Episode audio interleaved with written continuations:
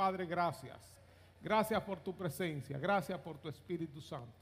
Gracias, Señor, por todas las cosas que tienes con nosotros. Pedimos que tu bendición esté ahora sobre cada uno de nosotros en esta tu palabra, tu santa y bendita palabra. Llénanos de ti, Señor. Danos revelación, danos entendimiento. En el nombre poderoso de Jesús y el pueblo de Dios dice, amén. Dios nos bendiga, amados hermanos. En estos días hemos estado hablando acerca de batallando contra los verdaderos enemigos, hermanos. No podemos tirar nuestros, nuestras fuerzas, tirar nuestros golpes al aire. Nosotros tenemos que saber con quiénes estamos batallando. Y la Biblia nos dice de una manera muy clara, muy precisa, que nuestra lucha no es contra sangre y carne, no es contra seres humanos. Nuestra lucha no es con gente, nuestra lucha es con principados, con potestades, con espíritus malignos, espíritus de las tinieblas que están morando en las regiones celestes. Por eso hemos estado hablando en el libro de Efesios capítulo 6, versículo 10 en adelante, donde necesitamos llenarnos del poder de Dios, del poder de su fuerza. Necesitamos llenarnos del Espíritu Santo. Esto no es un asunto con fuerza humana, con estrategia humana, con argumentos humanos, sino con el poder de Dios. También hablamos que a veces uno eh, ve todo en el plano meramente natural. Y sí, hay cosas que son naturales.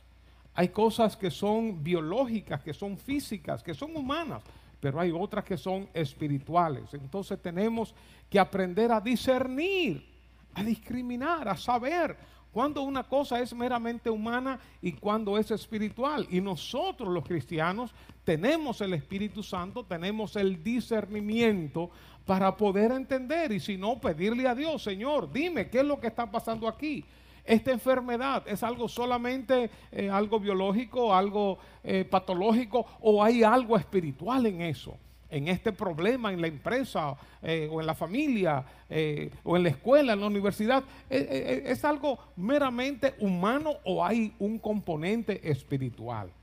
Nosotros, como decimos, no somos de los que estamos viendo al diablo hasta en la sopa, pero muchas veces el diablo está aún hasta en la sopa.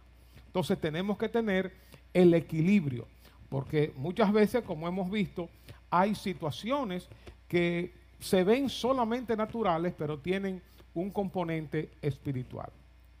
Hablamos también el jueves pasado acerca de tres elementos, el evangelismo, los que no conocen al Señor, como nosotros que no conocíamos al Señor, cómo andábamos nosotros siendo influenciados por esos espíritus malignos y ni siquiera nos nos dábamos cuenta. Eh, es, es increíble cómo el enemigo trabaja de una manera tan engañosa, tan astuta, que no nos damos cuenta que está permeando los seres humanos, las, las, familias, las sociedades, las instituciones, los gobiernos, las artes, las religiones, está permeando todo. El enemigo está permeando y nosotros tenemos que abrir los ojos frente a esta guerra espiritual. También vimos que aún los nuevos creyentes, en sus inicios, esa etapa más frágil, los nuevos creyentes son duramente atacados por el maligno, por eso el apóstol Pablo trataba de darle un seguimiento a estos nuevos creyentes, tener una presencia con ellos, orar por ellos, exhortarles, animarles, darles la palabra. Eh, todo esto tú lo puedes buscar en los mensajes pasados. Hablamos también de los mismos creyentes, ¿verdad? Cómo el enemigo nos ataca y nosotros tenemos que estar preparados para esto. En este, en este domingo voy a comenzar a hablar acerca de las armas para la batalla espiritual contra estos enemigos. Las armas, las armas que tenemos. El jueves que viene, si Dios quiere, voy a concluir con con la armadura que dice el libro de Efesios, lo que implica el cinto de la verdad, la coraza de justicia, la espada del Espíritu, el yelmo de la salvación, todas estas armas de una armadura de un soldado romano que el apóstol Pablo explica acerca de lo que nosotros debemos tomar en cuenta y debemos vestirnos. Dice en 2 de Corintios 10, 4 y 5 que nuestras armas de nuestra milicia, las armas de nuestra milicia, no son carnales, no son humanas, no son naturales, sino poderosas en Dios. ¿Cómo son? Poderosas en Dios. ¿Para qué? Para la destrucción de fortalezas, derribando argumentos y toda altivez que se levanta contra el conocimiento de Dios y llevando cautivo todo pensamiento a la obediencia a Cristo.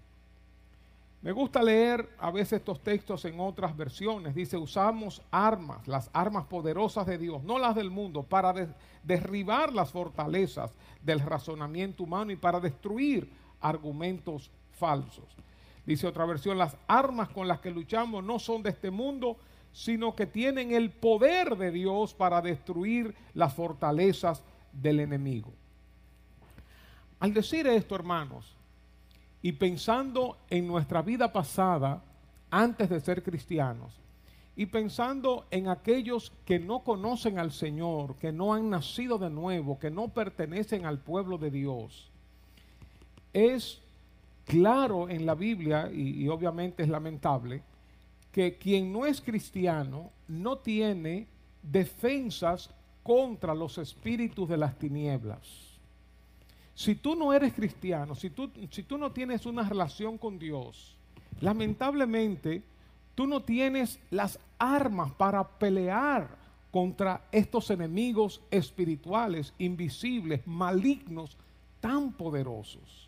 El pueblo de Dios es a quien Dios ha equipado. El Hijo de Dios es quien se ha convertido en un guerrero, en una guerrera con las herramientas, con las armas, con el poder que Dios nos da para poder lidiar, para poder batallar, para poder vencer a estos enemigos.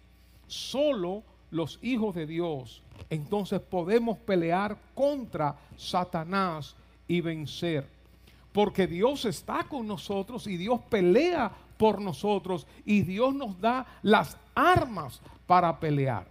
Por eso si una persona no es cristiana y tiene algún tipo de problema, algún tipo de situación, algún tipo de atadura, a veces lo que hace es, como se trata de algo espiritual, erróneamente, a veces estas personas van a donde algún tipo de persona que maneje lo espiritual.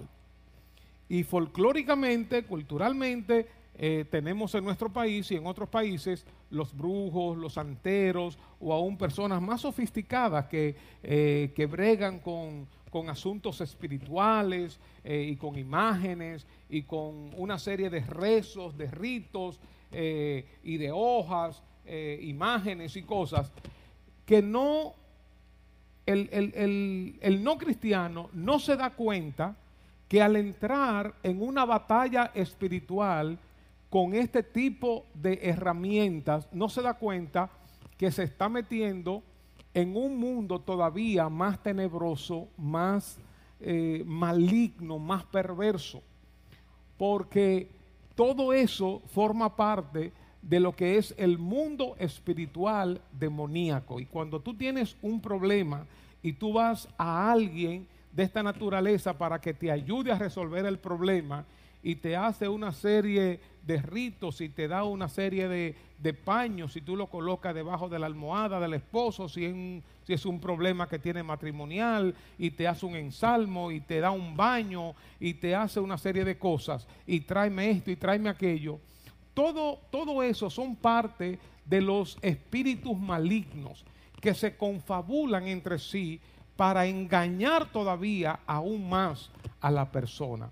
Y puede, oigan esto, puede que temporalmente tenga algún tipo de solución, porque entre los espíritus malignos se confabulan y se ponen de acuerdo. Y a veces hay jerarquías donde uno puede mandarle al otro, mira, sale aquí o haz esto aquí o aplácate aquí para, para que resolvamos con esta persona, pero la persona se va metiendo cada vez más hondo en ese mundo espiritual engañoso, maligno, demoníaco. Entonces, los no cristianos lamentablemente no tienen las armas espirituales de Dios para pelear en una batalla espiritual y vencer. Por eso la única manera de batallar contra estas huestes espirituales de maldad, contra estos espíritus malignos y ganar, la única forma es poniéndonos del lado de Dios. Imaginémonos eh, un ejemplo muy eh, que queda muy lejos realmente la comparación, pero imagínense ustedes que hay un ejército enemigo fuertemente artillado con toda eh, eh, eh, con toda arma, con tanques de guerra, con bombas, con ametralladoras, con, con misiles, con de todo. Y tengamos el ejército de Dios de este lado, armados hasta los dientes y con el poder de Dios. Y hay simples ciudadanos que no tienen ni siquiera un cuchillito de palo. Y estas personas dicen, déjame ir a pelear contra ese fuerte ejército. E, e, eso es absurdo, es, es ridículo, eso es un imposible. ¿Cómo tú vas a ir a pelear, a batallar con, un cuchillito de palo contra un ejército eh, lleno de armas? Así, un ejemplo muy, muy débil pudiera parecer, pudiera ser la comparación de una persona que no es cristiana enfrentarse a, este mundo espiritual demoníaco. Por eso, las herramientas que voy a compartir hoy y que voy a compartir este jueves no servirán de mucho a menos que rindas tu vida a Jesucristo, al menos que tú estés del lado del ejército de Dios, equipado con las armas que Dios nos da y lleno del poder del Espíritu Santo, lleno del poder de Dios. Por eso hoy será el día para tú librarte de tus ataduras y para pasar al ejército de Dios. Dice, dice Jesús que si el Hijo los libertare, seremos verdaderamente libres. Él es el único que puede libertarnos de nuestras ataduras, el único que promete, el único que cumple, porque Satanás y sus demonios prometen, pero como es engañador y mentiroso, no cumple y lo que hace es que enreda más la situación. Si el Hijo os libertare, serán verdaderamente libres y conocerán la verdad y la verdad los hará libres. De modo que todas estas herramientas que voy a compartir entre hoy y el jueves sirve solamente para aquellos que están en el ejército de Dios, para aquellos que ya están equipados con las armas de Dios, para aquellos que tienen el Espíritu de Dios, para aquellos que tienen el respaldo de Dios, el poder de Dios en sus vidas para poder batallar contra fuerzas espirituales de maldad. Una primera herramienta, y voy a hablar, lo que voy a hablar hoy, está fuera de la armadura de Dios, que la dejé para hablarla eh, de manera específica este jueves, una de las armaduras, de las armas, perdón, que el Señor nos da para lidiar esta batalla es la oración. Orar, orar a Dios, reprender al enemigo, quebrantar todo yugo de maldad. Dice Romanos 15:30, el apóstol Pablo hablando, pero os ruego hermanos por nuestro Señor Jesucristo y por el amor del Espíritu que me ayudéis que me ayudéis orando por mí a Dios. ¿Para qué? Para que sea librado de los rebeldes que están en Judea. El apóstol Pablo está pidiendo oración. Ruego hermanos que me ayudéis. Eso es trabajar juntamente conmigo, que peleen juntamente conmigo, que obren juntamente conmigo, que accionen juntamente conmigo para que yo sea librado de hombres rebeldes. Estos hombres rebeldes, obviamente, inspirados por espíritus malignos. Entonces la oración va a ser quebrantar, va a ser romper esas cadenas, va a hacer caer esos muros y va a quitar esos argumentos, va a mover, a remover a esos hombres rebeldes que le hacían oposición al Evangelio. Entonces, muchas veces nosotros tratamos de resolver una situación hablando. Y está bien hablar, pero muchas veces, hermanos, el hablar no es suficiente. Muchas veces necesitamos recurrir al poder de la oración y Dios hace cosas, hermanos, que uno ni se imagina cómo es que opera.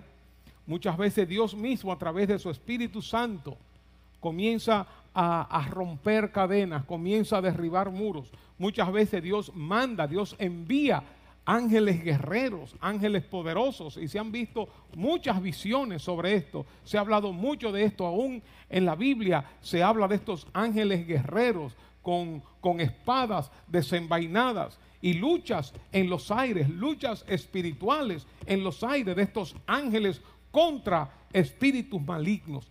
Hay un mundo espiritual que no vemos, que es más real que el que nosotros vemos. En otra ocasión, el, el, apóstol Pablo en Filipenses 1 dice, versículo 19, Pablo estaba preso en esos momentos y obviamente preso le impedían predicar el Evangelio como él lo hacía por todas las ciudades. No se lo impedían estando en la cárcel, ahí él compartía. Dice, porque sé que gracias a las oraciones de ustedes y a la ayuda que me da el Espíritu de Jesucristo, la suministración del Espíritu de Jesucristo, esto va a resultar en mi liberación. Es decir, se va a romper algo a través de la oración. Situaciones a veces en el trabajo, situaciones en el hogar, situaciones que uno no sabe cómo es que uno va a salir de esa. A través de la oración hacemos retroceder los espíritus malignos de las tinieblas que están asediándonos y que están haciendo mal. Un espíritu de enfermedad, un espíritu que tiene que ver con el enojo, con conflictos, un espíritu que quiere dividir, un espíritu que quiere destruir.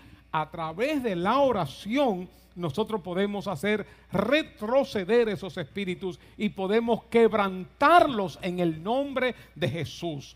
Por eso siempre decimos, no nos resignemos a las situaciones que tenemos. No las aceptemos como, ah, bueno, si esto fue lo que Dios me mandó. No, tenemos que pelear nuestras batallas. Dice el apóstol Pablo cuando yo decía el jueves que trató de ir una y otra vez a Tesalónica, pero Satanás los estorbó. Imagínense usted, él tratando de ir a una ciudad donde había una iglesia nueva y Pablo quería ir para fortalecerles, para confortarles, para animarles. Y Satanás impidiendo que él regresara. Y Pablo intentando una y otra vez. Al fin y al cabo, Pablo no pudo. Pero ¿qué hizo? Envió a Timoteo entonces. Yo no sé cómo opera esto en el mundo espiritual. Si ese demonio asignado a Pablo en un momento se descuidó y se le escapó Timoteo y se fue para Tesalónica. No sé cómo opera, pero opera, hermanos, cuando estamos en oración, cuando estamos perseverantes, porque el enemigo ataca, hermanos, pero nosotros tenemos la victoria. Al fin y al cabo, nosotros salimos ganando y esto no son meras palabras de ánimo, son palabras de Dios. Nosotros somos más que vencedores. Nada ni nadie nos podrá hacer frente en todos los días de nuestra vida, porque Jehová Dios está con nosotros, hermanos. Nosotros que antes estábamos en el mundo en pecado, bajo la influencia de espíritus malignos, Ahora nosotros nos hemos convertido en los soldados de Dios, en lo que le hacemos la guerra al enemigo. mire, hay un texto eh, que se ha malinterpretado eh, y voy a pasar rápidamente a este texto. No, no, no es el que tenía en orden, así que me, me perdonan allá producción y proyector. Es lo que dice eh, Santiago capítulo 4, versículo 7. Dice, someteos pues a Dios, resistid al diablo y él huirá de vosotros. Cuando uno oye en nuestro español la palabra resistir, uno entiende, eh, eh, uno lo traduce como aguantar, como uno está ahí aguantando. Hermanos, cuando yo hice el estudio de esta palabra, un estudio básicamente superficial, esta palabra resistir tiene, tiene que ver, quiere decir oponerse, estar en contra, expresar oposición, hacerle frente, atacar. Eso es como cuando, como cuando hay dos, eh, dos abogados eh, que uno tiene un argumento y el, y el otro le resiste, es decir, se le opone, le contradice, le dice, le ataca. Así estamos nosotros. Nosotros, la iglesia, no estamos a la defensiva del diablo. Nosotros estamos a la ofensiva del mundo espiritual con el poder de Dios.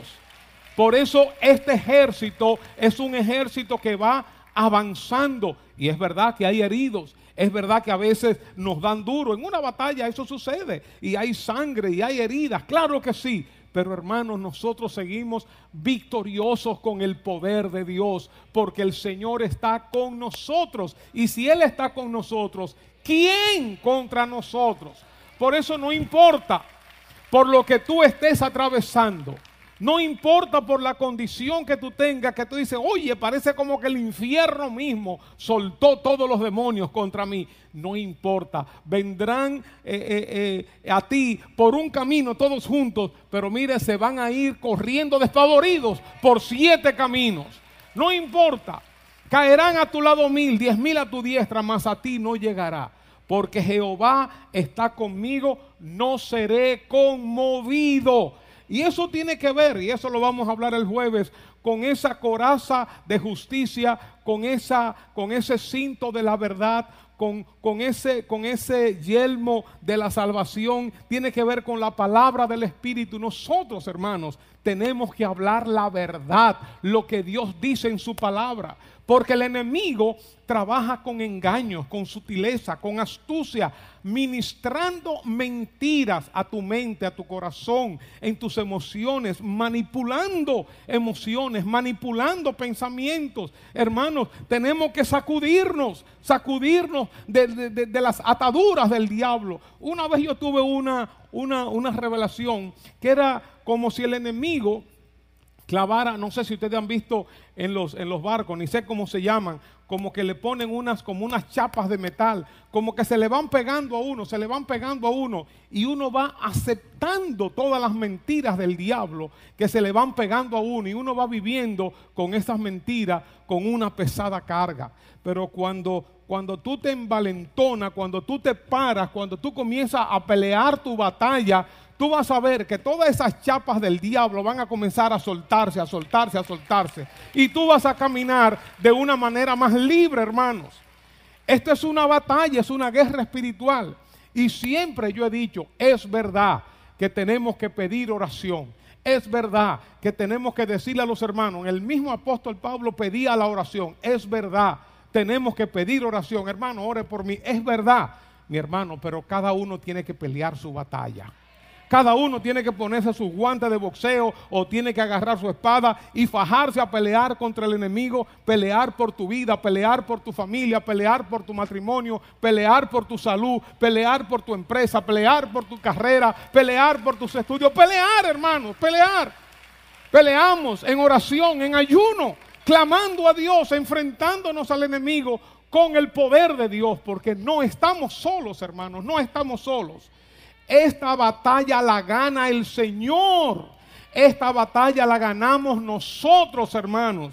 Por eso no te rindas, no tires la toalla, no digas, bueno, ya estoy cansado. No, coge fuerza, coge ánimo, busca tu fuerza en el Señor como dice el apóstol Pablo en Efesios 6, fortaleceos en el Señor y en el poder de su fuerza. Vamos a resistirle al diablo, no resistirle de aguantarle y él dando, no, no, no, a resistirle, a oponernosle, a nosotros ir al frente de la batalla, como cuando David se enfrentó a Goliat. Goliat venía y David salió corriendo, corriendo, corriendo para enfrentarse al gigante, para enfrentarse. Y el gigante vino con espada, con jabalina, con escudero, con de todo y él fue en el nombre de Jehová. Con sus piedras y su onda la tiró y ahí el Señor llevó esa onda y se la, se la metió en la cabeza. Y luego con la misma espada de, de Goliat David le cortó la cabeza. Así nosotros somos. Nosotros somos cortadores de cabeza de demonios. Eso es lo que somos nosotros, hermanos. Por eso no te amilanes, no te dejes intimidar, porque el Señor está con nosotros. Usa el poder de la oración.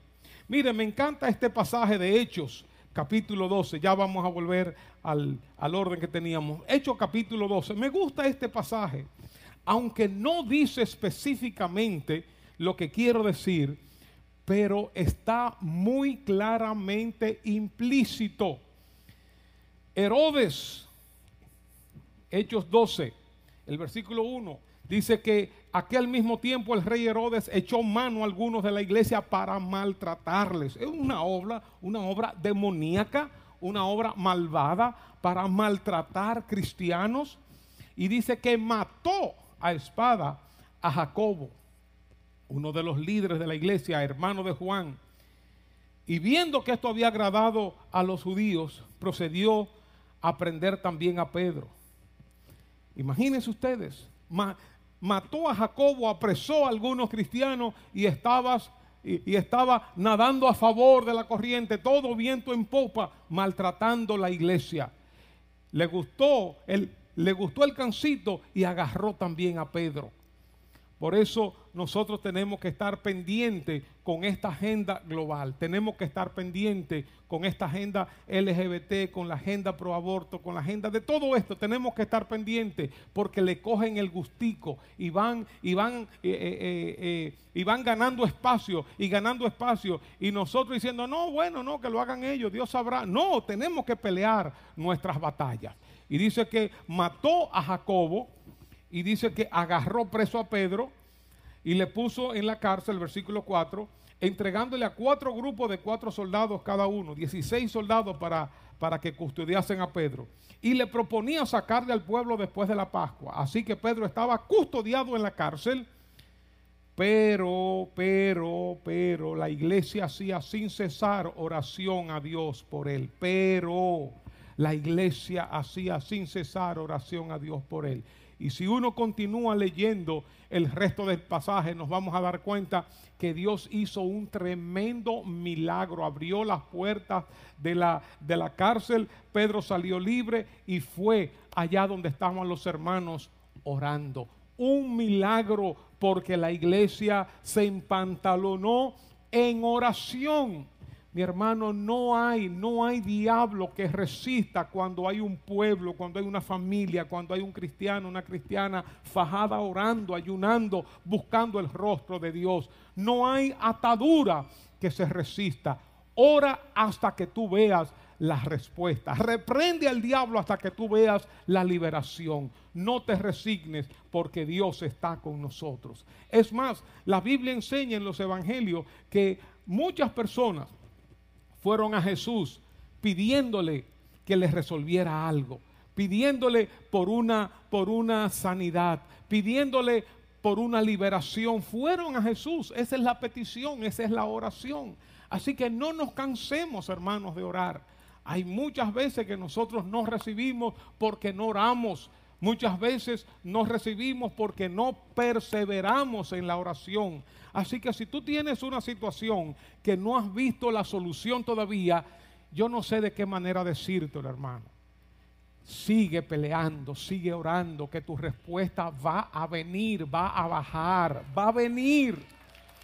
Daniel estaba orando, estaba ayunando por 21 días y cuando el ángel vino, le dijo el ángel, amado Daniel, desde el primer día en que tú oraste, yo fui enviado. Desde el primer día la oración de Daniel llegó al cielo y Dios le dio la respuesta. Dios le envió la solución a través de un ángel. Dice el ángel, pero tuve oposición en los aires y tuve una batalla, una guerra, hubo una guerra angelical, espiritual, ángeles o, o un ángel con demonios. Por eso sigue orando, hermanos. Sigue, sigue, sigue ayudando al mundo espiritual de Dios, a los ángeles de Dios. Sigue ayudando a través de tu oración, de tu ayuno. No te resignes con una enfermedad, con una situación, con un problema, con una atadura. Sigue, sigue clamando que la respuesta vendrá. Gloria a Dios. La arma eh, de la oración. Hay otra arma poderosísima que es el arma de la alabanza. Para mí esto no tiene, sinceramente hermanos, esto no tiene explicación. Y yo sé que lo que estoy hablando, para los que no conocen al Señor, esto no es lógico, esto no es intelectual. Por eso digo que estas armas no, no, no, no, es, no, no van a ser usadas por los que no conocen al Señor. Por eso tienes que ponerte primero del lado de Dios, tienes que, que venir primero al Señor. Y el Señor cuando tú vienes a Él te va a equipar, te va a poner la armadura y, te va a dar la valentía, te va a dar el discernimiento, los ojos para ver, la revelación, te va a dar las fuerzas, te va a dar el poder, va a estar contigo. Y no es solamente por, el, por, por, la acción que tú hagas, sino que la acción que tú hagas con una espada, con una onda, eh, con una vara para, para separar el mar, la acción que tú hagas, todo el cielo te va a estar respaldando, obrando todo, todo el cielo va a estar contigo. Uno va a hacer huir a mil, dos harán huir a diez mil. Es algo exponencial, algo que uno no puede entender lógicamente. Dios está con nosotros y un poder poderosísimo, grandísimo, es el poder de la alabanza. Miren, en el libro de Primera de Samuel se habla del rey Saúl. El rey Saúl estaba siendo atormentado por un espíritu maligno. Era una cosa ya casi volviéndose loco y no sabían qué hacer. Hasta que alguien dijo, rey Saúl era el primer rey de Israel. Y le dijeron, mira, busca una persona que sepa tocar. Eh, y, buscaron a este jovencito llamado David, un muchacho de Dios, un hombre eh, que amaba a Dios, eh, que estaba entregado al Señor, que luego se dice de él que su corazón era conforme al corazón de Dios.